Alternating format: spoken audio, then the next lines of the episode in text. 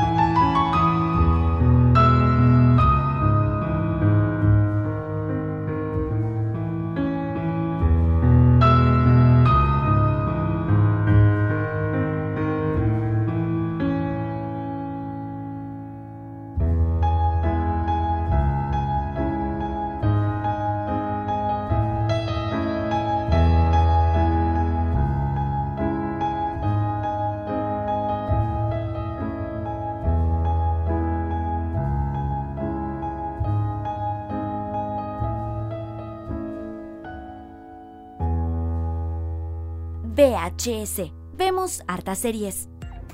Eso era el cover de Pixies, Where Is My Mind, un temazo, la verdad. Max and Siren de la banda sonora de Mr. Robot, una serie que vamos a comentar, pero en un ratito más. Eh, la segunda serie que vamos a comentar hoy día, Mr. Robot, pero primero Así es. vamos a partir con Pagando una deuda. Pagando una deuda que la semana pasada ahí dimos algunos pincelazos de, mm, de qué nos había parecido el, el- el spin-off de The Walking Dead. Así es. Y ahora vamos a profundizar un poco más en, en cómo se desarrolla, qué nos pareció, cu- cuál fue el, el- el gran fenómeno mundial que dijeron que fue la serie más vista en la historia del cable norteamericano. Fue un poco impresionante los ratings que sacó. No, no, no recuerdo, no sé si lo tenemos por ahí, los datos del rating que eh, sacó de la gente que vio eh, The Fear of the Walking Dead. Pero sí, pasó a ser una de las series estrenadas en el cable más Sí. vistas en toda la historia. Una cosa que tenía eh, Breaking. Perdón, Breaking- Better Call Saul. Ah, Better Call Saul. Better Call Saul antes. Y que supuestamente ahora le rompió Fear the Walking Dead con. Voy a buscar el dato, pero eh, em, era muchos Sí, millones de gente. Cre- Creo que fueron como unos 10 millones de espectadores eh, eh, solo en el cable, porque también creo que después contaron el tema de la... también se cuenta en Estados Unidos, por ejemplo, el tema del on demand, del, de las visualizaciones por web. Entonces eso va sumando eh, al rating, el rating final que entrega Nielsen, que es el, el proveedor de rating en Estados Unidos. Y, eh, y fue sumando, sumando, sumando, hasta que al final dieron el dato que fueron 10 millones de espectadores, creo, no estoy seguro, algo por, por, por ahí más o menos. Y que fue el, el rating más grande que ha tenido la historia del cable norteamericano para un estreno de una serie. Así que mm, es bien impresionante ese dato. Ahí Dani lo sigue buscando, no lo encuentra. Sí, pero yo tengo que- no cuento, pero. Eh. Bueno, ahí, pero en alguna parte estará. Sí, detalle. Oye, eh, fue bastante eh, impresionante el estreno de Fear the Walking Dead en términos de números, pero no tan impresionante en términos de trama. Porque la verdad, no supimos mucho del estreno de, de- de- de la historia. O sea, ya sabemos que se trata básicamente. Va a seguir eh, la historia de cómo es una. Precuela. Es que es precuela, pero no tanto. Porque con Ya. el primer capítulo Ah. de Walking Dead igual parte. Sí. el- la- las primeras escenas, ponte tú, parte antes de la. Claro, parte ante- antes del, eh, del apocalipsis. Del apocalipsis, ¿cachai? apocalipsis La- zombie, claro. Sí, pues la primera escena son, no sé, horas o un día Claro, antes de la. Está Rick y Shane, me acuerdo, en una como patrullando. una patrulla. pat- exacto. Le pegan un tiro, creo, a Rick y Rick queda en coma. Claro, y cuando despierta, queda la Claro, cagada. Queda la caga. Entonces, claro, no es como una precuela, como que pasa casi al mismo tiempo, pero se detiene un poquito más en, eh, antes de, eh, de que llegue toda la, in- la invasión y bueno, todo este el virus zombie, pero Claro. es solo, son solo horas, no, no es tanto. De hecho, en el del primer capítulo ya comienza eh, a, a verse los zombies y eh, esto todo pasa en Los Ángeles. La historia principal de The Walking Dead pasa en el sector de... ¿Los Ángeles? No, no pasa en Los Ángeles. Walking Dead Ah, The Walking Dead, Sí, en em, Georgia, creo que algo, algo por ahí. Sí, un, es como un sector más rural. Más rural. más rural de Estados Unidos, claro. rural, claro. Y aquí nos vamos un poquito más a Hollywood, nos vamos más a Los Ángeles y nos centramos en una familia que eh, va a ser básicamente la que va a llevar toda la historia de, de, de, de Fear Claro, the Walking Dead y El, el peso de el todo. peso dramático, claro. ¿cachai? M- más que en Rick en, en Walking Dead. Entonces aquí estamos centrados en una historia familiar un poco, estamos centrados en Los Ángeles, lo cual visualmente, de contexto y dramáticamente igual te cambia un poco el, Claro. el- el- giro de la historia, pero, pero yo personalmente creo que no te lo cambia tanto. No es como un spin-off tan, tan importante. Yo he visto solo el primer capítulo. No sé si en el segundo capítulo te dan atisbos de alguna nueva historia que te cambie, que te valga la pena hacer un spin-off o, o- o básicamente hay que aceptarlo y decir este spin-off es básicamente para que los creadores ganen plata con lo mismo. No, mira, el segundo episodio, eh, ya como, como te comentaba antes, eh, ya empieza a quedar un poco eh, la caga. empieza, empiezan a, Todo el mundo empieza a revolucionarse de qué está pasando, por qué le están disparando, ponte tú, a, un- a una persona sin, eh, sin hogar, a un vagabundo. Y este vagabundo no se muere, por qué mm, eh, no, no, por ejemplo, no, no, no hay una explicación, nadie en la radio, en la televisión está hablando sobre este tema como que lo están ocultando, pero la gente ve que está quedando la embarrada en todos lados. Esta familia, por ejemplo, em, no tiene. eh, no tiene el, el- el- O sea, bueno, al principio eh, eh, el papá y la mamá de esta familia no creían mucho lo que estaba pasando, hasta que lo vieron con sus propios ojos, lo que. ponte tú en el, en el final del primer episodio, cuando matan. Bueno, en- no sé si es spoiler, pero. Sí, ma- ma- ma- poco spoiler, yo creo. ya bueno, entonces no matan a nadie. No. Entonces, eh, tuvieron que ver con sus propios ojos que estaba eh, como que la- la pers- las personas muertas están resu- resucitando de una manera mucho más, eh, no tan desastrosa como en The Walking Dead, por ejemplo, que hay zombies sin mandíbula, Claro. que están destruidos, que le salen gusanos por no sé dónde. Aquí no, aquí el- el- la gente, no sabemos, se, se muere y, Es como- es como- revive. Es como ir a los pasillos de TVN, ponte tú hoy en día. Va a estar llena de zombies, como lo mismo, ¿no? Porque no es tan terrible, pero igual están todos muertos, ¿no? Pucha, Dani, si no, no, no nos van a auspiciar nunca. Pero para, como que la gente entienda, como en Chile, Ah, para que la gente entienda, Ya, se ya, una, ¿o bueno. ¿no? Puede ser, ¿o ¿no? Sí, No puede sé. ser. O, Sí. un, o un. O como Santiago en febrero, por ejemplo. Por, no ya, hay- por ejemplo, claro, ya, ok, eso bien. como van, no hay nada en la calle, ¿cachai? Bueno, y empieza a quedar esta embarrada. Nadie sabe por qué. En la serie tampoco te explica por qué eh, los muertos están resucitando. Y pasa lo mismo que en The Walking Dead. The Walking Dead no, no sabíamos, eh, no sabemos por qué los muertos resucitan. Claro. No sabemos si es algo, eh, una acción eh, divina, así de, de- de Dios o de qué sé yo, o de algún tipo de religión o, o algún experimento fallido. No tenemos idea. Los creadores tampoco se empecinan en, en- en describir eh, por qué empezó el apocalipsis zombie, sino porque sino que ya está, está instalado y es lo que hay, acéptalo así y mira la serie si te gusta, si no, no. Pero cachai que eh, yo por lo menos, eh, esa es como mi principal crítica a, a este spin-off de, de, eh, Fear of the Walking Dead, es como lo mismo. Sigo encontrando que Sí. hasta ahora sigue siendo lo mismo. O sea, la serie está apuntada casi al mismo público, o al mismo público, derechamente, de fanáticos de Walking Dead. Claro. Tiene el mismo tono, no es más chistosa, no es más de miedo, no es más familiar, no es más para niños, es No, básicamente el mismo tono. Parte en el mismo momento, no te parte diciendo nada nuevo dramáticamente, entonces para mí es como, es casi lo mismo, ¿cachai? No, como que hasta ahora, pues, está bien, llevamos dos capítulos, pero hasta ahora no me dais nada nuevo, entonces es lo mismo, pero contado por otro lado, nada es, más. es que la familia, por ejemplo, la familia principal que compone la serie eh, es una familia común y corriente de Estados Unidos. Los, Claro. los papás son profesores, la, la hija tiene problemas adolescentes. La tipa venía como de Y- y- 15, y- 16 años. Claro, y quizá el personaje más atractivo es, un, es el hijo, mm, creo que es menor, eh, que tiene problemas con las drogas. Claro. De hecho, en el primer O sea, capítulo... no, no, no, tiene 18 años. ¿Tiene por- 18 años? Sí, tiene por lo menos, porque me acuerdo que en el primer capítulo dice como, deja, eh, me puedo mandar solo, tengo 18 Ya. o 21, no me acuerdo, por Estados Unidos, y dice como ya soy mayor de edad, eh, me puedo mandar solo, lo dice. Bueno, y... mm, ah, pero es el más chico. Claro, pero claro. O sea, no, porque Y- tiene la hija chica. Yo no... Yo no ah, La ¿tiene hija, La, la, la, la quinceañera. Ah, la que tiene toda la razón. Sí, Sí, la es la hija, claro. claro, es sí. otra Ah, hija. esa chica. Sí. Bueno, y, mm, y resulta que, por ejemplo, el, eh, yo, no, yo no, no me recuerdo muy bien si en el primer episodio sale mencionado, pero este cabro parece que tiene unas especies de, epi- de epilepsia. En el segundo episodio, por ejemplo, le da una convulsión. Ah, mira. Eh, eso no, no recuerdo bien si en el primer episodio está planteado. Mm, ¿O no? seguro, me parece Eh, no. bueno, perdón, no tiene epilepsia, se está como desintoxicando de Ah, la de droga. drogas, eso, sí. eso, eso quiere decir, Sí. epilepsia. Ah. La epilepsia no. Borren eso. Que la gente que se droga la epilepsia. Eh, Claro. Entonces, em, quizás el personaje más atractivo de la serie sea el hijo de 18 años. Sí, y de hecho, con él es el detonante de la historia.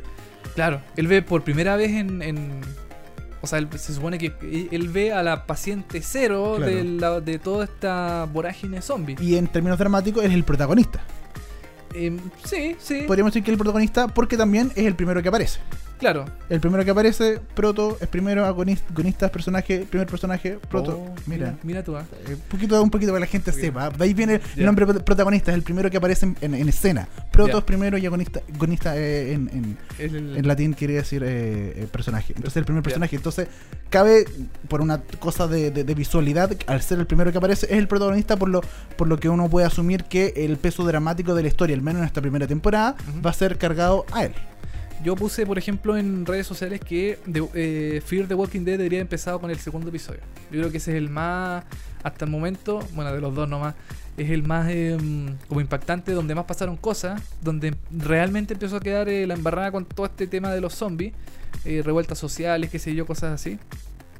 Eh, y, pucha, no sé, a mí, mira, la trama principal de la familia que está como escapando del apocalipsis zombie no me da mucha mucha esperanza para seguir viendo la serie. Claro. Ponte- no como The Walking Dead que estaba Rick, por ejemplo, que era policía. Y era un personaje mucho más atractivo Claro. visualmente, no es que yo sea gay, pero me parece mucho más mejor visualmente un policía con pistola y atacando matando Claro, zombies claro. que una familia que no entiende nada lo, lo que está pasando. Excepto por el personaje que decíamos, el, el, El- cabro el- chico que no, Claro, cabro chico que, que no, recuerdo el nombre, pero que, que, que es drogadicto y tiene un montón de problemas. eh, claro, eso me parece un poco más atractivo. Claro, ahora también, ponte tú, eh, en la historia le, le meten al papá un, un hijo con otra pareja, Claro. eh, pero eso ya es, no sé, pues como raro también porque es como más pasional, qué sé yo, así como un drama medio, medio extraño que no, que no viene al caso, ¿cachai? Pero bueno, lo- Es rara, es rara Fear the Walking Dead es todavía. rara, mm, yo no sé si la recomendaría Sí. así con dos capítulos emitidos, no sé si diría, oye, véala porque igual es entretenida. No como The, Walking Dead que ya ha pasado, ¿cuántos? eh, cinco Cuatro- temporadas. Cuatro o cinco temporadas, claro. Y la primera temporada igual es eh, tiene su buen eh, nivel de drama, por ejemplo, Sí. cuando Rick va a la ciudad y se encuentra con esta horda de zombies, por ejemplo, en el, en el tanque militar. Sí, Eh, o sea, yo por lo menos, yo, yo no soy fanático de Walking Dead y eh, por lo menos el primer capítulo me pareció mucho más interesante Sí. el capítulo de Walking Dead que de Fear of the Walking Dead. O sea, al- Sí. en comparación uno con el otro es como, bueno, si tenéis la original, quédate con el original que es de Walking Dead. El spin-off, por ahora no. Porque es lo Sí. mismo, ¿cachai? O sea, te- si tenéis la posibilidad de ver la original, quédate con la original. pues, ¿Para qué? Claro. Porque sería tonto, por ejemplo, recomendarle a alguien que vea The Fear the Walking Dead, pero que no vea The Walking Dead. Es como... Cl- Claro, claro. Es que The Walking Dead supone. O sea, perdón, Fear the Walking Dead es como si tú. Es, es el principio de todo. Es como todo. el- es como si te recomendara. Ve primero Better Call Saul y después Breaking Bad. Claro, también. Pero Better Call Saul. Pero, eh, pero, eh, pero para, ahí puedo defender un poco de Better Call Saul porque es como una precuela de verdad. ah, porque es como precuela precuela, o sea, te va años para atrás, ¿cachai? Claro. En cambio en The Fear of the Walking Dead yo por lo menos hubiera esperado que partieran quizás un año atrás en un laboratorio y me explicaran como científicamente cómo finalmente llegó el virus, ¿cachai? Y hubiera una buena historia pero más relacionada con el laboratorio, con la ciencia, con ese lado, Es que, ¿cachai? es que yo creo que si, si se ponen a explicar de dónde proviene el virus, muchas personas quizás van a decir. ¿Y, y por esto se convirtieron en zombies? O sea, mucha gente quizás se desilusionaría un poco de, mm, del, del, del origen del zombie. Puede ser, puede ser. Pero mm, bueno, en realidad ninguna película de zombies dicen por qué se convierten en zombies. Es, co- es como, no sé. Nadie lo sabe. Quizás escuchar sabe. un disco de Lucho Jara al revés. Puede ser, ¿o no? Puede ser, puede ser, sí. Puede o, funcionar. o ver TVN. No. O verte ven y ahí está te toca a ti. Bueno. Fear the Walking Dead se estrenó hace dos semanas. La emiten los días domingo por AMC en Chile. Eh, A las 22 horas, ¿no? Sí, simultáneamente con Estados Unidos. Eso es un buen punto que, mm, que ojalá todos los canales hicieran lo mismo. Ojalá. Que mm, transmitieran las series al mismo tiempo que en Estados Unidos. Así que todos los domingos, 22 horas por AMC, canal de cable que se da en Chile. Hay gente que todavía no sabe que se estrenó eh, AM AMC, un nuevo canal que se estrenó, llegó el año pasado a Chile. Está en el cable, tiene muy buenas series, tiene muy buenas películas. Es el mismo de Estados Unidos que viene acá en su versión Latinoamérica. Claro. Y eh, se estrena todos los domingos, 22 horas, Fear the Walking Dead. Véala. Creo que tiene como 6 episodios nomás. Es cortita, Es esta, primera temporada. Sí. Bueno, sigamos con lo que sigue. Sigamos, con, lo que, sigue. Por claro. supuesto, sigamos con lo que sigue. Si seguimos con lo que viene antes, no. No, pues sería un error. Vamos a hablar de quizás una de las mejores series del año. Mira, como la granda. Como la serie. Yo creo que es demasiado. Yo creo que está exagerando. No. Pero es que no sé, pues, no, alguna comparación con alguna otra, así que tú digas. ¿Qué año? ¿Qué año todavía? Quedan Ah, meses. bueno, sí, tienes razón. Quedan meses. Vamos a hablar de Mr. Robot. Mr. Robot. Serie estrenada eh, eh, En este abril, año, más o menos. En Sí, abril de este año. Sí. No, perdón, perdón, perdón. Junio, junio. ¿Junio? Junio, sí. En junio de este año, por el canal USA en Estados Unidos, Sí. eh, Mr. Robot, la gente ya en Periscope está manifestándose diciendo que les gusta mucho Mr. Robot. Una serie que yo personalmente creo que no es tan buena. Es Oh. buena, pero no es tan buena. Así como la mejor del año, yo creo que es mucha. No. ¿De qué se trata Mr. Robot para que la gente pueda entenderlo? Ay, ay, ay. Bueno, tener que explicarlo, ¿no? bueno, Mr. Robot, eh, la serie trata sobre Elliot, un hacker. Billy Elliot, el niño que quería bailar, ¿o ¿no? No, mandolino, por favor, no. No. No, Elliot Alderson. Y ojo, Alderson eh, recuerda, puede recordar a Mr. Anderson de De Matrix. por supuesto. Hay otra referencia más a otra película. Sí, por supuesto. Eh, em, que trabaja. Bueno, él es, él es eh, informático. Él, Él- es el hijo de Sim- eh, Simón Pesutich, ¿no? Es igual, ¿o no? Para la gente que ha Ah, visto puede Mr. Robot, es igual al hijo de Simón Pesutich. no- no- En, en Papá Ladería. el, el niño de papá Laría, el marino. Es igual el actor, son iguales. Se parece. Le pone una capucha y se puede parecer. Sí, ¿eh? sí. Tiene razón, tiene razón. Sí, pues, ahí, ahí googlea usted quién es eh, Simón Pesuti. El hijo de Simón Pesutich. Ah, perdón, el hijo. No me acuerdo cómo se llama de verdad el hijo. Bueno, el hijo. Pero busque. Búsquelo, ya. Ya, perdón. Ya, bueno, entonces. eh, eh, bueno, Elliot es un hacker que trabaja en una compañía eh, hace- como de, Informática, de- de seguridad informática. seguridad informática para grandes empresas. Una de las empresas que, está que, que trabaja en esta compañía, perdón, que asesora esta compañía, es eh, E-Corp. Bien llamada en la serie Evil Corp. Claro, Elliot se encarga de que nosotros, como protagon o perdón, como espectadores de la serie, eh, también nos hackea a nosotros nuestro, nuestra visión de su mundo y le dice Evil Corp a E-Corp. Claro. Esta, para que la gente se entienda, E- E- E- E-Corp o Evil Corp es como Monsanto. Así como de- de- tratando de llevarlo. No, a- no, no nos van a auspiciar Ya, nada. pero Monsanto, da lo mismo, Monsanto nunca la vieron auspiciar, pero Ya, bueno, ya. para que usted se haga la idea de que es como una gran compañía que opera en todo el mundo y que, bueno, el término Monsanto eh, tiene que relacionado con, con, no sé, con semillas, etcétera, pero esta, esta compañía como que controla todo, controla internet, televisión, seguridad, como que es una Claro. multi-empresa. Multiempresa que vende computadores, teléfonos, Todo. tiene un banco. Claro. Eh, es como un gran co- conglomerado que reúne todas las cosas malas del mundo. Claro. Entonces Elliot está odia esta compañía. La odia con- yo creo que todo el mundo odia cualquier sí. corporación grande así que se adueñe de todo. Y eh, y bueno, tiene que defenderla porque es su trabajo y tiene que estar ahí a pesar de que él, eh, él la odie. Y, en un momento, Y en un momento conoce un personaje, a Christian Slater, el actor Christian Slater. el, el actor, un, un reconocido cancelaseries de en Estados Unidos. Usted lo puede recordar por grandes series como Eh, ninguna. es, como, es- es el John Cho, el, Sí, como el, de selfie. el, de, selfie. el de Selfie, Sí. el, el- el- el protagonista con Matthew Perry en, en Go On, por Go ejemplo. On, sí, También aparecía ahí. Todas esas series canceladas. sí, exacto. Bueno, Christian Slater aquí hace un personaje eh, revolucionario que se llama Mr. Robot. Así es. Igual que la serie. Otro hacker. Otro hacker. Y que este Mr. Robot lidera un grupo de hackers donde, eh, donde quieren básicamente, eh, no contratan, pero eh, unen al grupo a este tipo, a Elliot, ¿cachai? Elliot, un- Porque se claro. dieron cuenta de que es demasiado seco, lo encontraron, se dieron, eh, se dieron cuenta que también odia a Evil Corp y tiene una historia eh, detrás que bueno, a lo largo de la temporada la vamos a ir sabiendo. Y básicamente Mr. Robot lo atrapa y le, y le dice si quieres unirte a esta revolución eh, digital, claro. que también nos hace un poco este, un parálisis a Anon- Anonymous. Claro, una, un, claro, un, un, un símil un, un poco símil que se, llama, que- se llama F Society. en F la serie. Society, claro, y que, y que también graban videos con máscaras, ¿cachai? Y hackean, y hackean grandes cosas, entonces lo unen a unirse a este F Society y haciéndole, haciéndole un poco un homenaje o un, un, Un guiño. un guiño a eh, Anonymous y estos, Anonymous. estos que se ponen la máscara de Guy Fox. Ahora, ¿por qué Mr. Robot se interesa en, en Elliot? ¿Qué le dice? Le dice que el gran plan que ellos, eh, que ellos eh, pretenden eh, llevar a cabo es destruir a Evil Corp, eh, a Evil Corp, claro. eh, borrando todos los datos almacenados de las deudas mundiales de toda la gente en el planeta.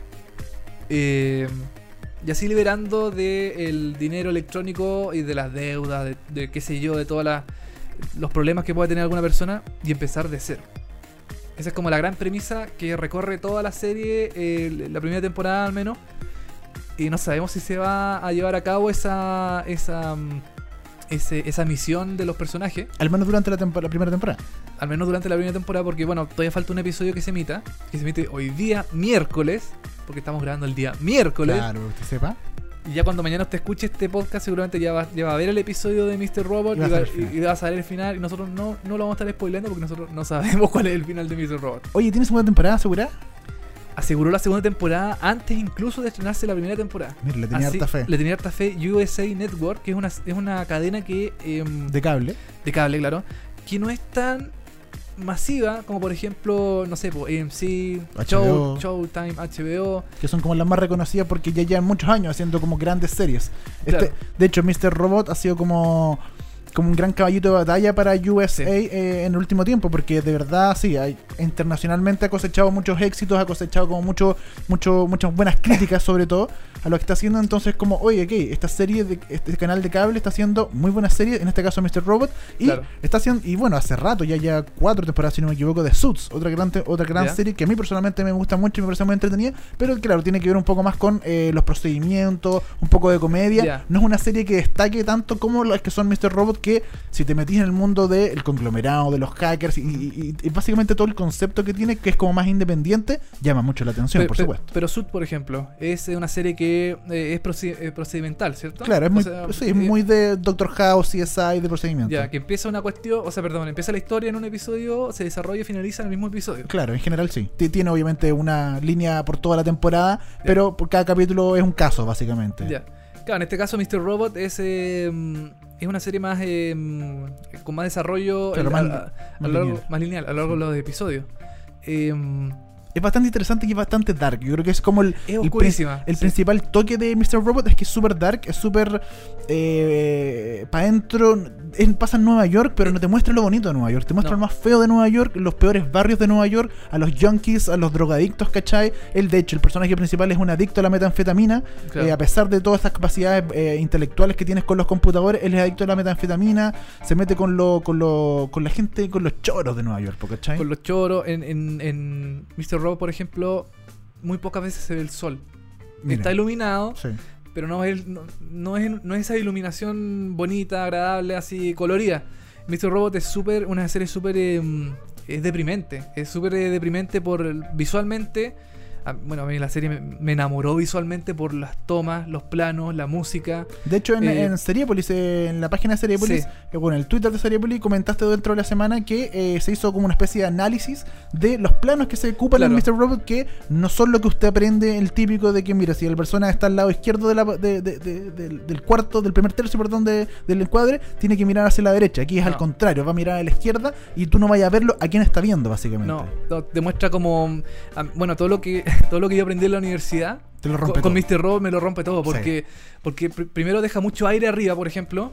Demasiado aire, Claro. te muestra mucho techo. Aire es el espacio entre el personaje Ah, bueno, principal sí. y el donde termina el cuadro. O sea, ponte tú si yo enfoco la pura cabeza y me queda todo el cielo arriba, eso es mucho aire, porque se ve mucho espacio entre la cabeza y el marco, el, el borde del marco. Claro, quizás en televisión, en programas en directo, se vería horrible. Sí, por Pero supuesto. en, pero en, em, en este tipo de serie em, tiene una intención, tiene un, un- un- no sé, como, como, eh, tratar de meterse en la mente de Elliot para que, el- que lo que él trata de, de hacer, las cosas no son tan estructuradas como nosotros veíamos en, vemos en otras series, por ejemplo. Claro.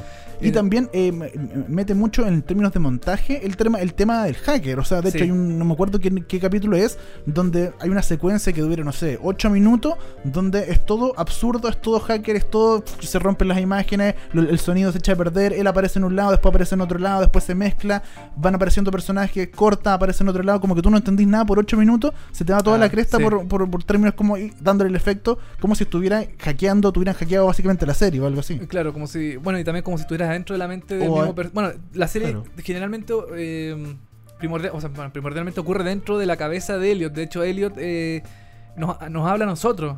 Es el narrador. Es el narrador y nos, nos pregunta a nosotros cosas, diciendo que nosotros sabemos más cosas que él y eso lo vuelve paranoico, lo vuelve medio loco.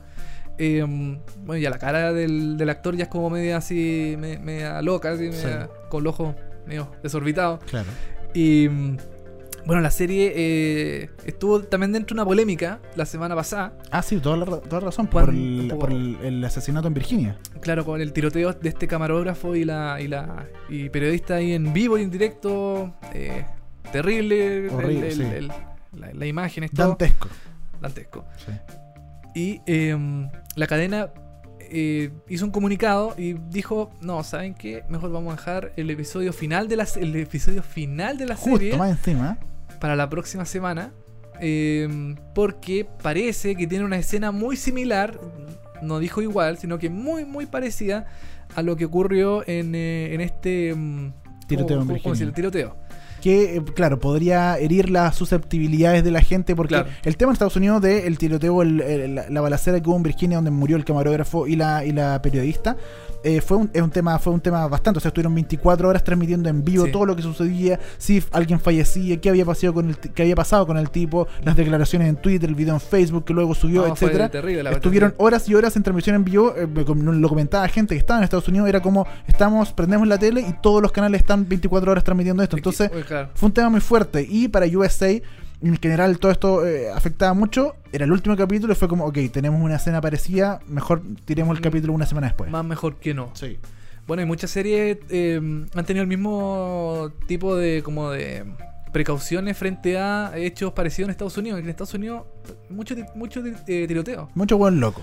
Claro. Porque está bien, o sea, en Chile hay buenos locos, pero somos poquitos. Pero allá son 800 millones de personas, no sé cuántos son, estoy inventando. pero obviamente la, la proporción es la misma. O sea, los buenos locos están en Claro. todo igual. Y- son, más, son más personas, son más locos. Y venden armas en los supermercados. po. ¿Te imaginas vendieran armas acá en los supermercados? No, estaríamos. No, Sería horrible. sí.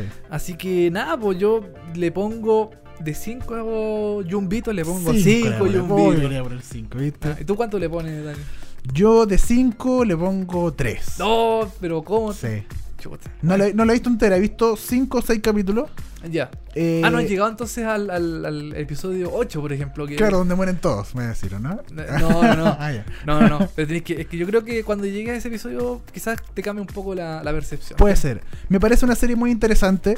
Me parece, el en términos visuales, tratamiento audiovisual, tratamiento de cámaras, de montaje, de narración, Sí. etcétera, me parece muy interesante, muy, muy Es interesante. Impecable, diría yo. Ya, no exageremos tampoco. Ya, pero bueno. me parece muy interesante lo que, lo que plantea, muy bueno. Pero en términos dramáticos, no me llama mucho la atención, no me atrapa la historia, no me agarra. Los personajes eh, han vuelto un poco lo mismo. Podríamos traer las críticas. eh, podría ser una crítica mala a Mr. Robot, pero. eh, pero claro, en términos narrativos, no, de guion y de personajes, sobre todo. El personaje principal me gusta mucho, pero Mr. Robot, Christian Slater, creo que ese personaje está muy mal hecho. Está pero muy mal hecho.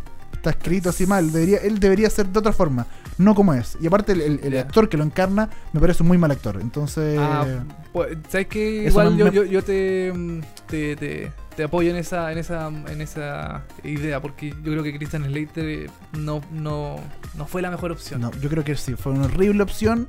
Y me, pare- y me parece que afecta mucho. A mí, por lo menos, me molesta ver a Christian Slater en ese personaje, que más encima es el personaje que lleva el nombre de la serie. Entonces, es un personaje sumamente importante y que me parece que está muy mal construido y está muy mal actuado. Y me molesta mucho. Así que, pero me, me parece interesante lo que hace Mr. Robot. Eh, es una serie recomendable. Yo, la, recomend- yo la, la recomendaría totalmente. No me gusta mucho per- per- personalmente, pero sí la recomiendo para que todo el mundo la vea porque me parece muy... Yo creo que interesante ese es el concepto. Me parece Sí. porque es nuevo todo lo que plantea. Y desde partiendo por los planos, el encuadre, eh, Sí. musi- la música también es muy buena. Y el personaje principal que también es un muy buen actor, etcétera Y todo el sistema de, de- de hacker que me parece muy a tono con lo que sucede hoy en día. Ah, claro, un punto eh, llamativo es que el- el- el- los sistemas que ocupan que ocupan en la serie son reales, son eh, ha- son hackeos reales. No son pantallitas azules con numeritos arriba que salen Claro. salen volando para ¿cachai? Claro. Y aparece un botón rojo que dice stop y tú paras todo. No, pa, así no es, aquí no es, aquí no es así. Est- Esto es Más real. más real, tratando de llevar un poquito más eh, eh, cercano a la realidad que otras series, donde tú CSI Cyber, por ejemplo, que, Claro, que- que aparecen los computadores con rayitas y cuestiones raras así. Y Matrix se meten en Y Matrix, claro. Así que no, yo a Mr. Robot lo recomiendo 100% y, y véala porque una para mí es una de las mejores series del año. Está bien, Mr. Robot, recomendable. USA, USA, no, claro, son muchos USA. USA. No es uno. USA Network, Mr. Robot, eh, recomendada, véala. Sí. Vámonos con música ahora, eso sí.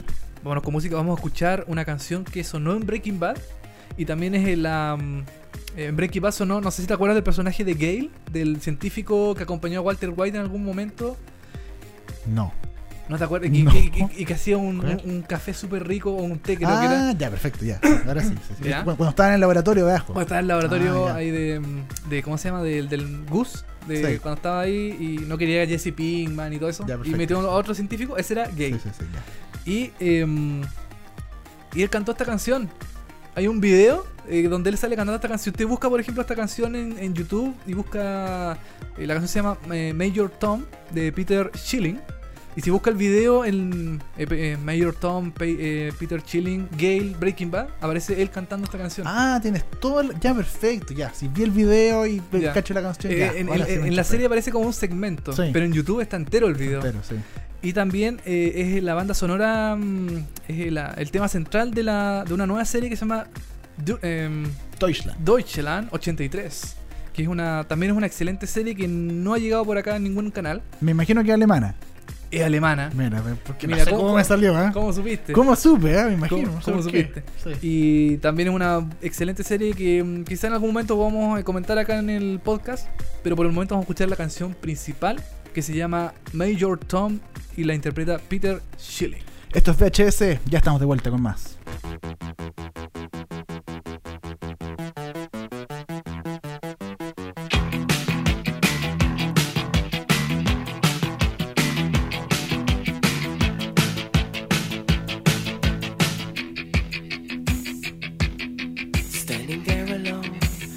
Is waiting, all systems are go. Are you sure? Control is not convinced, but the computer has the evidence. No need to abort. The countdown starts. Watching in a trance, the crew is certain, nothing left to chance. All is working, trying to relax. Up in the capsule, sent me up a drink. Jokes, Major Tom. The count goes on. Four, three, two, one.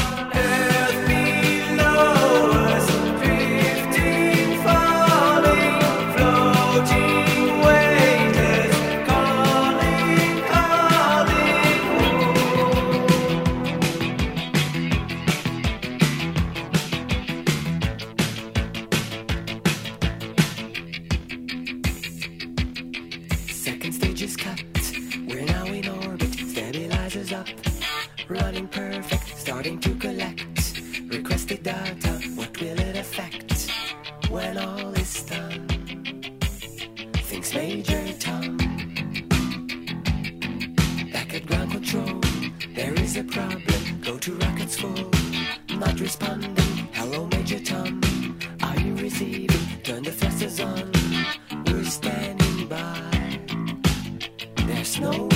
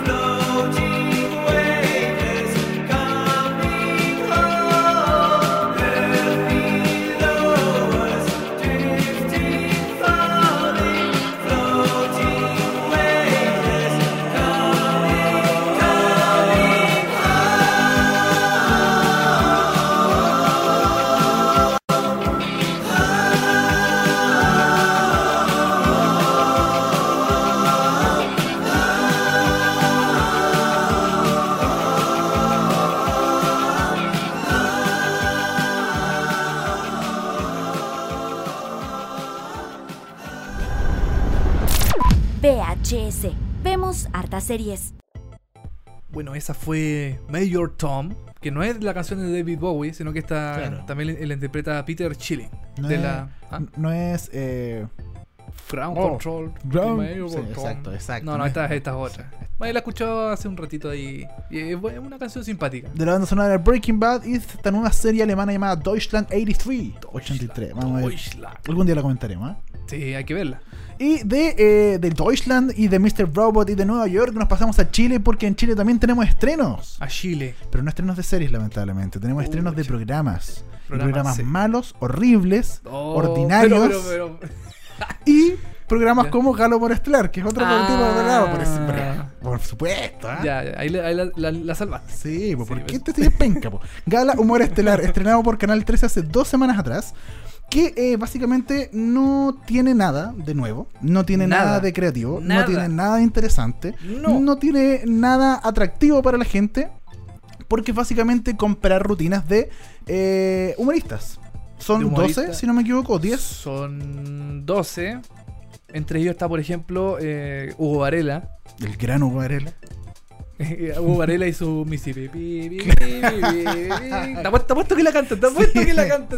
Spoiler alert. Spoiler alert. Eh, Álvaro Salas, que ya tuvo su. Claro, para ti es fácil decirlo. Claro, ahí estrenó el programa con harta polémica también por. eh, Bill Haley y los cometas. eh, Claro, por el. Por la rutina repetida. No, es que Álvaro Sala se pasó. Álvaro Sala era bueno.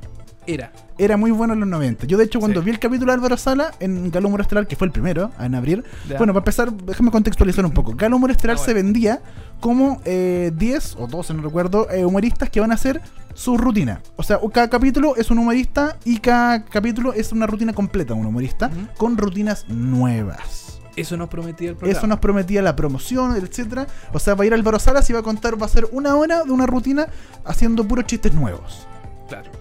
Llegó Álvaro Salas, llegó el día del estreno y lo único que nos encontramos con chistes que yo había escrito en un cuaderno cuando tenía 10 12 años más o menos, 10 años, los mismos chistes que contó en el año, no sé, 98, cuando lo- el, el festival lo transmitía Mega, y yo me reía y, y yo tenía un blog con unos papel amarillo, que era un papel amarillo, un blog de notas con papel amarillo, me acuerdo perfecto, yo notaba los chistes de Álvaro Salas y después en el colegio yo los decía. Ah, Yo tenía 10 o 12 años ah, aproximadamente. entonces la gente, a lo mejor tus compañeros que vieron Gala de Humor Estelar, dijeron, oye, este Álvaro Salas Claro. le copió los chistes Le al, al, al Dani, Dani. po". Exacto, sí. Yo creo que eso puede haber pasado. Porque a mí, por lo menos, no- yo no me reí con nada. Y No, de hecho me sí. dio nostalgia. Pero a mí personalmente me dio nostalgia. No me dio como lata, me dio nostalgia porque dije, ah, mira, los mismos chistes que yo contaba cuando tenía 10 años. Y yo tengo 26 ahora. Así que saque la cuenta más o menos cuántos años tienen todos esos chistes. No, tienen Muchos. más de 20 años. Más de los permitidos por la ley. Debería haber una ley Claro. que te Sí. corte los chistes después de tantos años, como las canciones. Pasan a ser de todos los chistes y ya no, un- tú no puedes contar esos chistes. ¿Cachai? y- y eso también, por ejemplo, eh, gatilló que otros humoristas, como por ejemplo eh, Pedro Ruminor, que también va a estar dentro del programa, dijera que, eh, que, él, que, él, que él haría su rutina con puros chistes nuevos. Eh, haciendo alusión a Álvaro Sala y creo que también Dinamita Show. Show dijo lo mismo. y Dijo- lo molestó y tiene un par de detalles también. Claro, dijo lo mismo. No dijo directamente que Álvaro Salas había dicho chistes repetidos, pero eh, dio a entender que ellos, eh, no sé, pues, eh, eh, me acuerdo patente una frase que dijo el flaco, rutina mostrada, ruti- eh, rutina quemada. Claro, por supuesto. Entonces, si, si tú ya mostraste algo, no lo repitas de nuevo. ¿Cachai? O sea, si tú eres humorista y te haces y te crees un Y humorista es tu pega. y es tu pega, o sea, me imagino que tu pega es hacer rutinas todas las semanas por lo menos o una vez al mes, ¿cachai? O sea, estar inventando y renovando a cada rato si eso te dedicáis, ¿cachai? Esa es tu pega. Claro, esa es tu pega, tenés que actualizarte. Yo decía también que, por, eh, decía en esa, cuando mostra- estaba Álvaro Salas, que por ejemplo, Edo Caroe, por ejemplo, eh, eh, renueva su rutina semanalmente con puros chistes de actualidad. Bueno. Álvaro Salas no es de humor actual, de repente, cuando lee sus noticias, noticias. Alvarito No, Salas, Alvarito Salas. Leía sus noticias, ahí Que, puede, la, que ojo, la, la cortina es la misma de hace 20 años. También, Es la misma. Ahí como que puede que meta un poquito de actualidad, pero tampoco se moja mucho el potito con algunas cosas. No, en nada. No, ¿Cachai? horrible. Bueno, y Dinam- Dinamito Show tampoco. O sea, o sea, su estilo de humor es distinto. Sí, yo, de hecho, yo vi el segundo capítulo donde estuvo Dinamita Show y me pareció mucho, mucho mejor que el de Álvaro Sala. Yo, de hecho, me reí, vi cosas nuevas. Sí. Y bueno, pasa mucho porque Dinamita Show está constantemente haciendo show, ¿cachai? O sea, está haciendo show a lo largo de todo Se Chile claro. y renovando. sí. Se renueva, sí. Y por último, no sé. Cada rutina le durará ya seis meses, ¿cachai? Ya la alargan seis meses, cambian la rutina o van cambiando de a poco. Está bien, tienen chistes clásicos, etcétera, pero en general van renovando cosas. Claro. Pero ponte tú, con Álvaro Sala me, me pasó que, o sea, Álvaro Sala de hecho estuvo presente, si no me equivoco, en el Festival de La Serena o de Iquique, puede ser a principio de año. Ah, tienes toda la razón. O el Talca, perdón. En Talca. ¿O en Talca? Hay tanto fue- festival, sí, weón. No sé. Hay sí. tanto festival ya. Pero estuvo en un festival en el Sí, verano, estuvo- transmitido televisivamente. Y yo dije, ah, bueno, aquí hace rato que no aparece Álvaro Sala en la tele, vamos a verlo. Los mismos chistes de siempre, fue como una decepción. Ok, eso fue en febrero, ponte tú. Estamos en. ju- mm, no, tira, estamos en septiembre ya. Estamos en septiembre. Estamos en septiembre, porque esta presentación fue en agosto, y uno diría, ya, perfecto, han pasado hartos meses, me imagino que Álvaro Sala está constantemente Sabrá, actuando en ¿no? casinos, en festivales, etcétera. Hay que una rutina completamente nueva, o sea, podría ser. ¿Se habrá renovado en algún, Sí, en algún algún chiste, momento, han claro. pasado muchos meses, nada. O sea, quizás uno o dos de una rutina de una hora. Yo creo que dos de cada cuatro chistes No prefieren a Álvaro Sala.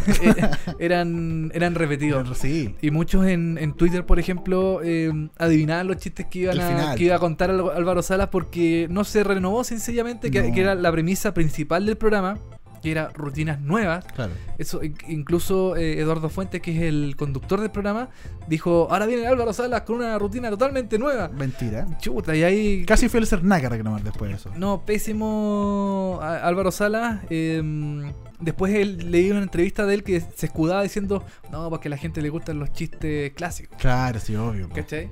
Y a la, a la abuelita le gusta el chiste clásico. Sí. Bueno, en términos de rating no le fue mal, de hecho le No. fue bastante bien, a, fue en, muy bien. en ese primer capítulo con Álvaro Sala. Sí. Y me, me pasó que también vi gente que le gustó. Que, que, Mm, Sí, que bueno. se rió. Que yo, por, ejemplo, eh, no, no puedo decir que, con quién exactamente, pero con quien yo trabajo que tiene tiene cuarenta y tantos años y que está relacionado con la televisión. No voy a contar quién. Llegué y me dijo, oye, los mismos chistes repetidos de siempre, pero sé que me reí y yo me quedé viéndolo. Y dije, pero bueno, era una lata, eran los mismos chistes de siempre. Sí, pero está bien, como que igual me ría. Es que, es que yo creo que el programa no va dirigido a nosotros. po. Yo creo que va dirigido como al público más clásico que prefiere ver eh, cosas, no sé, por la repetición de Palarrisa de TVN, Claro, por ejemplo, que, muestran chistes puta, de motina a bordo, con los indolatinos, ¿cachai? Y se sigue riendo la gente con esos chistes, Con los pero mismos chistes. Sí, pero- como pero- que no va dirigido a alguien que quiera hacer humor de verdad. Como que esto no es humor de verdad, esto es como retro humor. sí, bueno, yo creo que también se escuda un poquito en, la- en el tema de la, de la nostalgia. Eh, por, por los humoristas, por ejemplo, eh, también está Mauricio Flores. Yo creo que Mauricio Flores se va a mandar unos buenos chistes eh, homofóbicos. Como, eh, como tal, ra- como debería ser compadre. racista. ¿eh? Ah, como debería ser compadre, ¿no? chuta. Porque Mauricio Flores es homofóbico. No, no sé, no sé. no sé. O los atletas de la risa que van a estar este jueves, por ejemplo. Te apuesto que no tiene un chiste con el dedo. Con Oh, el que no tiene oh, le falta un dedo, oh, Oh. se tiñe el pelo, oh, Oh, lo engaña claro. la señora, y puras Sí. cuestiones así, Sí, y tu hermana, y tu, ma- y tu mamá, y todos esos Claro. chistes que la- ah, se ríe la gente. Retro eh, humor. retro humor y. mm, Yo de verdad, me- yo hoy día, hoy día 20 2 de septiembre, y humor básico. eh, podcast eh, número 13 de VHS, instituyo, instalo, no instituyo porque no soy ninguna institución, pero voy a instalar el concepto de retro humor. En Chile se hace humor y se hace retro Y comedia no se hace, eso cuesta mucho hacer comedia. Pero se hace humor y retro humor. Y Álvaro Sala, eh, eh, los atletas de la, La risa, Hugo Varela seguramente también. lo más probable es que Hugo Varela, son parte del retro humor y no, Sí. no, no son parte de una nueva comedia, no son parte de un nuevo chiste, no son parte de algo nuevo que queremos hacer. Es parte de lo que queda atrás, en el pasado. Ahora yo creo que de estos humoristas los que más pueden destacar son eh, León Murillo, eh, Murillo, Murillo, un nuevo de los nuevos, uno de, stand-up. los- de los nuevos. Viene del stand-up. Eh, Ruminó también, que también es parte como de la nueva camada de, de- Sí. de humoristas. O sea, bueno, hace rato que es como de la nueva camada, pero podría Sí. ser, pero podría ser como, porque no está en televisión constantemente. Ah, claro. Entonces podría ser como algo nuevo, ¿cachai? Porque hace mucho que no está, entonces me imagino que debe tener una rutina para la televisión completamente nueva. Y en cierta medida eh, Arturo Ruiz Tagle. También, puede que ser. también es un viejito de la televisión que ya estuvo, por ejemplo, si mal no recuerdo, creo que estuvo en Nace una estrella con Antonio Danovich ¿En ahí el, el año 2000, por ejemplo, no sé. ¿Ya? Eh, Y estuvo, bueno, estuvo en el Festival de Viña este año. estuvo en el Festival de Viña, Y le, está- le fue bien. Claro, sí. y, ha, y ha hecho un par de reinvenciones con su forma de hacer humor y con su aspecto, etcétera, como que se reinventa un poquito. Así que podría funcionar también. A, a mí lo que me pasa con estos humoristas es que dicen mucho, por ejemplo, ah, los políticos son ladrones. Pero ¿por qué son ladrones? O sea, da una explicación eh, inteligente de por qué son ladrones. ¿cachai? Claro. O Cualquiera puede decir eso. Pero, bueno, no sé. eh, eh, los, atletas de, los atletas de la risa son... Es que cada humorista tiene un estilo distinto. y no hay mujeres. Ah, Ese es un, ese es un tema importante, creo ese es un tema importante que es eh, levantó polémica. A mí me parece que está bien, no hay mujeres. Pero ¿a qué mujer pondrían? ¿A qué mujer pondría? Eh, podría poner a... mm, ñam, Y ahí a- nos quedamos, pues, ¿no? Al, chuta, es que, es que la mayoría son nuevas, po. Sí, pues por eso son nuevas y no, están en la tele generalmente. Y las que, un par que hay, yo creo que son bien malas. O sea, yo siendo sincero, son súper fome las, las dos que hay. No sé, por ejemplo, eh, han tratado de levantar. Nombre, va a decir nombre, Sí, por supuesto. Mal- la Mali Jorquera, monte tú. Mali Ah, Jorquera, ya. que está en Lip Sync, eh, Sí. Lip Sync Ch- eh, Chile, la han levantado mucho como, o como comediante, como, la, como que puede hacer monólogo ella sola y todo el asunto, pero yo la encuentro súper fome. Claro, atractivamente, visualmente es súper atractiva, pero en términos de guion es súper fome y es súper una lata, entonces no funciona, ¿cachai? Y, o sea, ahora, entre Álvaro Sala y ver a Álvaro Salas con una rutina vieja y ver a, a Mali Vale. Jorquera fome, yo prefiero ver a Mali Jorquera igual. No, Ya. por- no porque visualmente es linda, sino porque ok, es algo nuevo y te puede ofrecer que es algo nuevo. Puede ser Ya. fome, pero es una nueva, una nueva alternativa. Pero ese, ese es tu pena hablando, po. weón. Es- puede ser, puede ser. Puede ser que es mi país. A ver, ¿qué estás haciendo? No. Puede ser, puede ser, pero no, ¿Cachai? pero hablando en serio, yo no, creo sí, que. bueno, sí puede ser, puede ser un poquito sobrevalorada, sí. Yo creo que está totalmente sobrevalorada, pero fuera, fuera de ella, como. Claro, hay, mucha, hay mucha gente, no está, no sé, por ejemplo, Bernardita Ruffinelli, que viene Sí. del stand-up. Eh, Eh, Jani Dueña. Jani Dueña, Jani Dueña, yo lo encuentro buenísima, pero Sí. ahora este último tiempo se ha dedicado como más al, a- al, al parte de un periodismo un poquito más serio, entre comillas, que hacer eh, stand-up comedy, creo yo. Entonces, como que, eh, claro, en televisión no hay mucho eh, Humor femenino. humor así. femenino en general, como que no hay, no no hay muchos elementos que puedan ser parte de, de- de esto, como que las mujeres en general no se atreven, y las que hay son pocas, y las buenas serán uno o dos, y que Y- yo creo que no, van- no, no llegarían acá. Y, y las que hay están en Morandé con compañía, por ejemplo, así, mujeres Claro. actrices, eh, medias como ligadas al stand-up algunas. Claro. Em, sí, bueno. es complicado. es Es, compli- complicado el tema de la mujer femenina en la comedia, creo yo. Hoy en día en Chile, como es que. complicado, sí. Ah, bueno, a, Natalia Valdebenito ya dijo una- en una entrevista, creo, que ella le habían ofrecido em, ser parte de, em, de Galo Humor eh, Estelar y ella lo había rechazado. Ya. No sé los motivos de Le damos la gracia. Le damos, rechazo, le damos la gracia a Natalia Valdebenito por haber rechazado. No. pero como... No, y también la encuentro muy fama ella. Personalmente, sí. Eh, yo no, yo la encuentro simpática, agradable, la, la he visto en su programa. Sí, no, sí, de X, simpática, sí, que también podríamos hablar de ese programa también en algún momento. Podríamos hablar, sí, de- ese programa es interesante. Campo Minado. Sí, muy interesante. Eh, a mí me parece bien. O sea, me parece bien que no haya aceptado ir al programa porque uno ve a los humoristas y. Chuta, oh, Varela. Oh, Varela va a llevar esa pierna con. con. con. Claro, con violín. con violín, ¿Cachai? Y no hay papel y todas esas cuestiones que. sí. Te apuesto que va a cantar la misma. Sí, lo mismo siempre, por supuesto. Pero, pero, pero claro, pero ahora, pero después, si a ella le invitan y dice que no, porque no quiere ser parte como de este retro humor, ¿Ya? criticarlo luego- después me parece un poco que le Ah. raja, ¿no? Sí, puede ser. O sí. sea, si yo estuviera partiendo, o sea, porque ella no está partiendo, etcétera, pero me, pero me refiero como que, como que si te invitan, tú dices como ya, ok, démosle con todo nomás, porque, ¿cachai? Si- como Pedro Ruminot, como León Murillo, ¿cachai? Que, que, que tratan de estar en, en- en todo este ámbito de viejos cracks o viejos, eh, viejos grandes de la, del retro humor. Es que yo creo que lo que ellas critican no es el programa en sí. Yo creo que lo que critican es lo que dijo este productor, que no hay mujeres humoristas en Chile. Yo, que, que te equivoca completamente, creo yo. Sí, po, y bueno, yo, yo también hice el mismo ejercicio de tratar de recordar eh, humoristas mujeres antiguas, antiguas por no decir viejas. Claro. Em, y lo único que me, me recuerdo, por ejemplo, es la Cuatro Dientes. Que, Claro. Pero tiene, ella siempre tiene un bandejero, o sea, una persona que la po. acompaña en, en distintos. En, en sus rutinas, qué sé yo.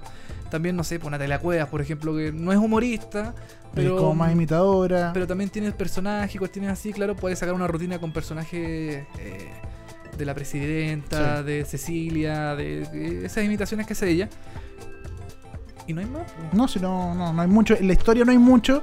Y si nos vemos así como a- a- a- mencionaste, claro, las grandes y de las nuevas, pucha, complicado. Porque, claro, hay, num- hay nombres que dan vuelta, que están muy inflados y eh, que son malos. Y de las buenas, buenas, yo diría a, a, Jani Dueñas, ¿cachai? Y quizás una más y ya estamos. Como que con Es que eso. yo creo que las nuevas no, no quieren estar en televisión tampoco. También, pues yo creo que no es interesante. O sea, Claro. no, no Quieren- es hacen su- su- sus rutinas en, en pubs, en bares, en teatro y cosas así. radio, ¿eh? En radio, claro. Y la televisión quizás no es un- una ventana tan atractiva. Porque ¿quién te va a ver ahí? Pura vieja. po. Sí, po. Y lo más probable es que no funcione en términos de rating, pero yo Puede creo ser, que sí. no importa, o sea, si no funciona y si te invitan, hay que hacerlo, creo yo, si te interesa, si no te interesa, claramente no, pero, pero en este caso es, co- es como básicamente para demostrarle a la gente, como este productor, que dice que no hay, ¿cachai? Ok, hay, y, y ya hay una o dos buenas, cuesta mucho encontrar porque son muy pocas, pero yo creo que sí hay, y que... Y que obviamente hay una o dos que son buenas y están a la altura. Y me imagino que deben haber 20 más que no están a la altura todavía de la televisión, pero están en bar, están en bar, haciendo muy buenas cosas, ¿cachai? Mira, yo quiero hablar, eh, tocar otro tema chiquitito. Eh, las risas grabadas. Ya, en, el, sí. en el programa, por ejemplo, en el primer programa, las risas se escuchaban, pero grabadísimas. Sí, no, sí, Yo- todo viejo en ese programa. ¿Cachai? Y en el segundo episodio con Dina- Dynamite Show, ahí se notó el cambio un poco, eh, ya la risa del público, eh, a un volumen más aceptable. Ahora, el, el segundo capítulo fue grabado completamente. Sí, fue el grabado. primero fue en vivo y en directo. Sí, y de hecho el director, no, no, una persona del equipo, creo que fue el director, me, me- yo, yo puse risas grabadas.mp3, ¿cachai? Claro. Un chiste, Sí. ¿cachai? Y, y el director me pone, eh, el programa no tiene risas grabadas. Eh, es, grabado en, o sea, perdón, es eh, el audio registrado en vivo. Ya. Y dije, A debatir. a debatir porque yo el primer episodio, el de Álvaro Rosales que está en YouTube, por ejemplo, las risas son... son Tiene, tiene toda la pinta de ser tiene toda la pinta de ser, de ser grabadas porque el público todas, cuando no, por supuesto. claro no, no todas pero el público cuando muestran al público yo no veo el público así ah, moviendo los hombros ¿cachai? Claro, ese típico. ah, Eh, que, que, que movís los hombros y- Sí. o, o te echáis para atrás para reírte Claro. el público está así mirando Sí. entonces uno no se ríe así con, con la cabeza tiesa los hombros tiesos no sé pues uno hace un gesto para reírse pero el público en, en el programa se veía súper eh, eh, tranquilo Sí. entonces para mí el primer episodio por lo menos el primer episodio tiene risas grabadas A mí, también- a mí- también me pareció haber escuchado por lo menos eh, un par de risas grabadas dentro Sí. del primer episodio. Sí, no digo que todas sean grabadas, pero Sí. yo, creo, yo creo que se mezclaron ahí como No para darle más, eh, más como más alegría al programa o que los chistes realmente fueran efectivos, que fueran eh, fome. Claro. Los de Álvaro Sala en este caso. Calo Humor Estelar, quedan 6 episodios si no me equivoco. Eh, Canal 13 se transmite todos los días jueves a las Diez y media. 10 y media, 11, ya no sé, hasta la, la- Sí, la- Después la noticia. después de la noticia. Ese- Sí. esa, esa flight test del chileno de decir como después de este programa. Puta, Claro. pero ¿a qué hora? es? No, después del programa, pues, weón. Puta, tenés que ver toda la weá. Claro, tenéis que ver el programa Claro. y, mm, y a la hora que termine, si queréis lo veis. Claro, si no, no. no, fin, la es la que. Claro. Horrible. Ya. Ya. Y seguimos con televisión chilena porque está quedando la cagada en televisión. Otra vez. De nuevo, otra vez. Está quedando la cagada principalmente en el programa Tolerancia Cero. Ha sido Oh, tema toda la semana sí. porque en Tolerancia Cero han habido muchos cambios desde la renuncia de su editor, un editor nuevo que lleva recién un par de meses, que no recuerdo el Sí, nombre. Francisco Poblete. Francisco Poblete, editor del espacio que renunció hace un par de semanas atrás porque querían llevar al estudio a una chica eh, que había sido violada. Había sido violada Y querían entrevistarla ahí en vivo. Ah, para hablar del aborto. para hablar, claro, del aborto, el tema que obviamente estamos en eh, tema nacional, eh, legalizar el aborto o no. Y eh, este editor, que había llegado hace un par de meses, dijo que no estaba de acuerdo con esto, entonces finalmente renunció. Es que, mira, eh, bueno, también hace unos días atrás, perdón, hace unos, a unas semanas atrás, el programa llevó a un eh, ex, eh, a un ex eh, eh, ladrón, ya rehabilitado, que creo que vende cosas en la feria después.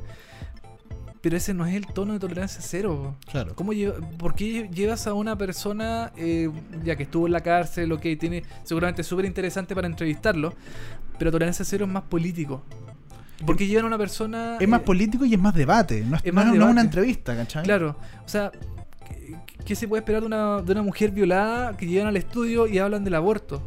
¿Qué, qué- qué va a decir? ¿Que no? ¿Que el aborto no? Claro. Obviamente va a decir que sí, po, porque el, fe- el feto en, en esta relación sexual que, que tuvo con el violador eh, no fue fruto del cariño de, dos personas. po. Y me imagino que. No, no, no, sea, no, yo sé, me- idea, no, no sé, es a mí me parece hasta estúpido eh, tenerlo, pero es muy de- sensacionalista, encuentro yo. es totalmente sensa- sensacionalista. Y lo que yo estoy. Aquí quiero ser un poquito abogado del diablo. Está bien, uno puede tener de repente una mujer entrevistada, la puede entrevistar. Pero Sí, tiene que ser la mejor entrevista de tu vida, ¿cachai? Y tiene que ser un programa de entrevistas. Tolerancia Cero se estaba yendo, llevando a una mujer violada a- para hablar sobre el aborto, a entrevistarla en vivo. Me parece un poquito mucho y me parece no acorde al formato de Tolerancia Cero. Perfecto, quieren cambiar el enfoque, háganlo, ¿cachai?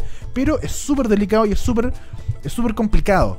Y hay que saber hacerlo muy bien. Continuo con.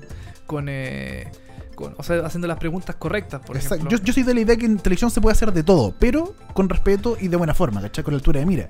Claro.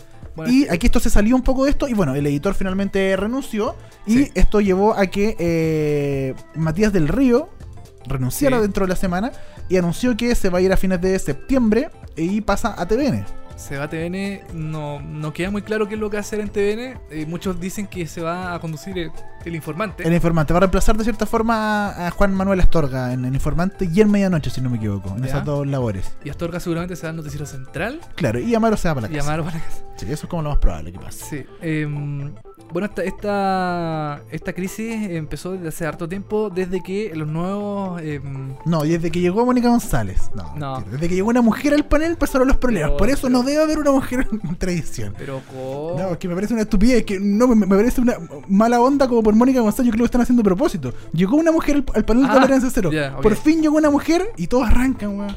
Se le va a acabar el programa. Se le va a acabar el programa y por fin hay una mujer y con peso, que es, es seca, ¿cachai? Lo que hace, llega y, todos empiezan a arrancar. Ahora quedó, quedó sola, quedó Mónica González con Villegas. O sea, qué horrible que es esto.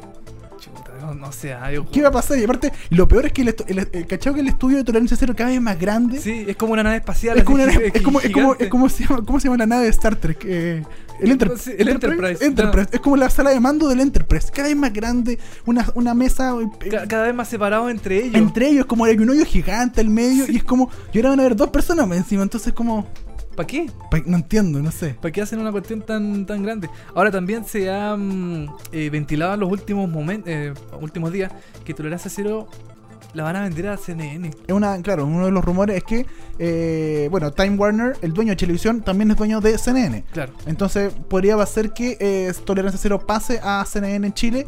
Era una de, las eh, de los rumores, no hay nada confirmado hoy, pero ahora, claro, ¿qué se va a ir si no hay, no hay nadie? Pues nadie, parece que nadie quiere estar en Tolerancia Cero. es que yo creo que, mira, si se da Tolerancia Cero a CNN, CNN está, eh, eh, es como el, el lugar ideal, encuentro yo, para un programa así, porque, bueno, por el tono Claro. político, em, el contexto es perfecto. periodismo, periodismo más serio. Ahora, como dices tú, chuta, ¿quién, quién va a estar en Tolerancia Cero? Eh, me acuerdo que, bueno, hubo un tiempo en que estuvo, no sé, Mauricio Israel, estuvo... ¿En serio? pa- al principio sí, Ah, po, mira, no, estuvo, estuvo Chapacase, creo sí, también en eso algún sí, me momento. acuerdo. Eh, Felipe Bianchi estuvo hace mucho, bueno, hace Estuvo, poco. estuvo Guillé. eh, han pasado muchos personajes por este programa. Sí. Y ahora solamente quedaría eh, Villegas con En su eh, momento Mónica González. En su momento, si me equivoco, estuvo un capítulo el director de The Clinic. Que no Eh, recuerdo no recuerdo el nombre en este ¿Ya? minuto. Estuvo y eh, el jefe de televisión dijo no. Y, Ya, y lo, y lo- y lo echaron al tío. O sea, él, él- él iba a reemplazar a Felipe Bianchi, que también se fue. claro, sí, po. Eh, él, él- él era como la primera carta para reemplazar a Felipe Bianchi. Y el, claro, el nuevo. eh, El señor Mandiola. El nuevo ejecutivo de Chilevisión, el señor Mandiola, dijo: No, No. ¿Fue un capítulo? No, chao. no, porque este es muy de izquierda. Claro, no, no, qué feo, ¿ah? Es dem- es izquierda. demasiado de izquierda, entonces. eh, Y Villegas muy de derecha, entonces ¿cuál el problema? No Eh, claro, Estuvo. Sergio Melnik también en un momento. Sí, estuvo Sergio Melnik. De la extrema derecha. Sí, pues entonces. Eh, Es raro tolerancia cero, pero, pero, sí, pero, pero eh, no concuerdo contigo cuando dices que A eh, ver. se. A ver. Que, Hers. Oh, man, Hers. Ya. Eh, que por ejemplo, que si se va a CNN estaría muy bien. A mí me parece que Tolerancia Cero es como una especie de institución en televisión. Me parece Ah, que es como un programa, sí. esos programas clásicos que no deberían acabarse.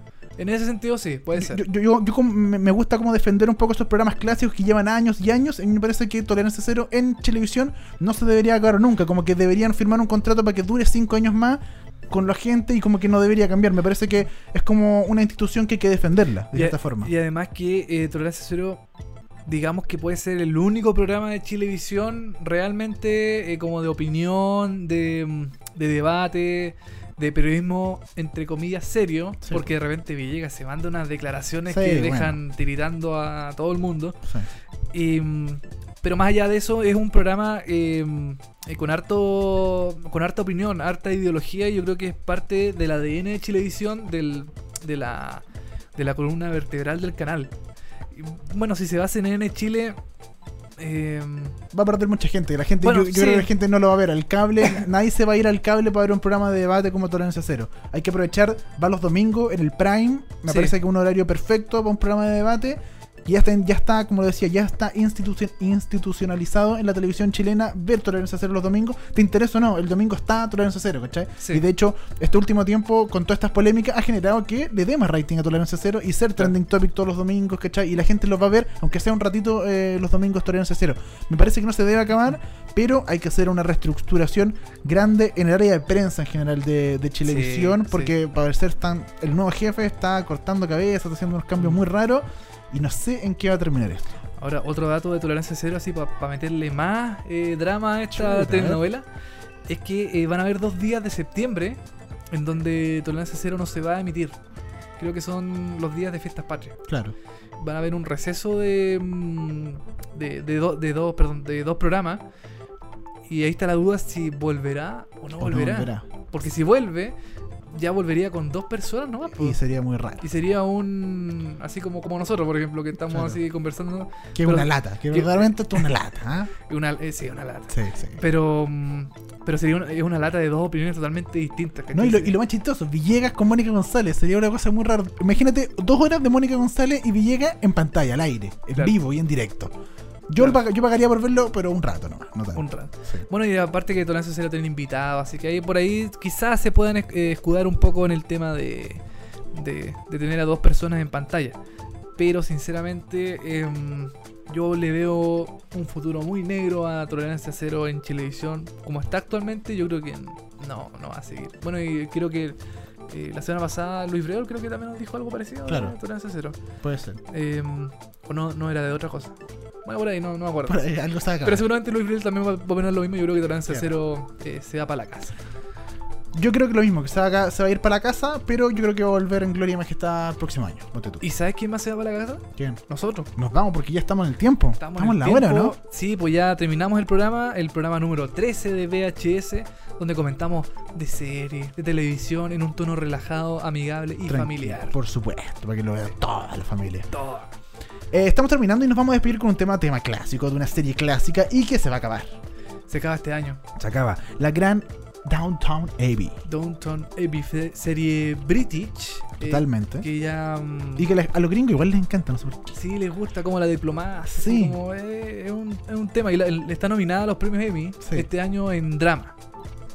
20 de septiembre los Emmy. Los Emmy, sí. Ahí quizás tengamos alguna Sorpresilla. sorpresilla en, ese, en esa fecha. Ya, nos retiramos. Este fue el capítulo 13 de VHS. Vemos hartas series. Recuerda escucharnos siempre en seriepolis.cl. El podcast va a estar ahí. Mixcloud, Soundcloud, TuneIn. Estamos en Instagram. En Instagram, en Facebook, en Twitter, en todas las En todos lados. Síganos. Mi nombre es arroba cepamoya63 en Twitter para que nos siga. ¿Y el tuyo? El mío es arroba televisivamente. Ay, televisivamente, casi se me cae el micrófono. Eh, en Twitter. En Twitter, arroba televisivamente. Sí. Este fue un nuevo capítulo de VHS. Búsquenos en todos lados. Suscríbase a iTunes. Esto fue VHS. Nos vemos la próxima semana. Chao.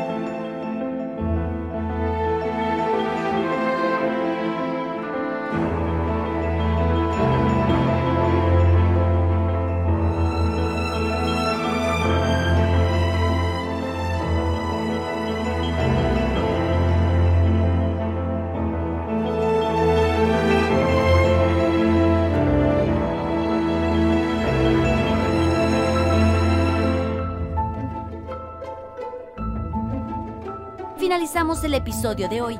Nos escuchamos en el próximo. VHS. Vemos hartas series en seriepolis.cl.